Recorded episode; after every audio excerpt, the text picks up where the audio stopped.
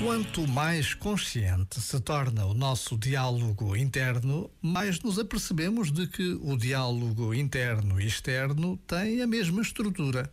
Assim como nós, também os outros, às vezes, comunicam a partir de lugares imaturos de si. Assim como nós, também os outros, às vezes, comunicam a partir da sua reatividade, a partir da sua sombra, a partir das suas feridas emocionais. Ter consciência disso poupa-nos a levar a peito o que não nos pertence. Liberta-nos de ficarmos magoados com o que já vem torto do outro. Já agora, vale a pena pensar nisto. Este momento está disponível em podcast no site e na app.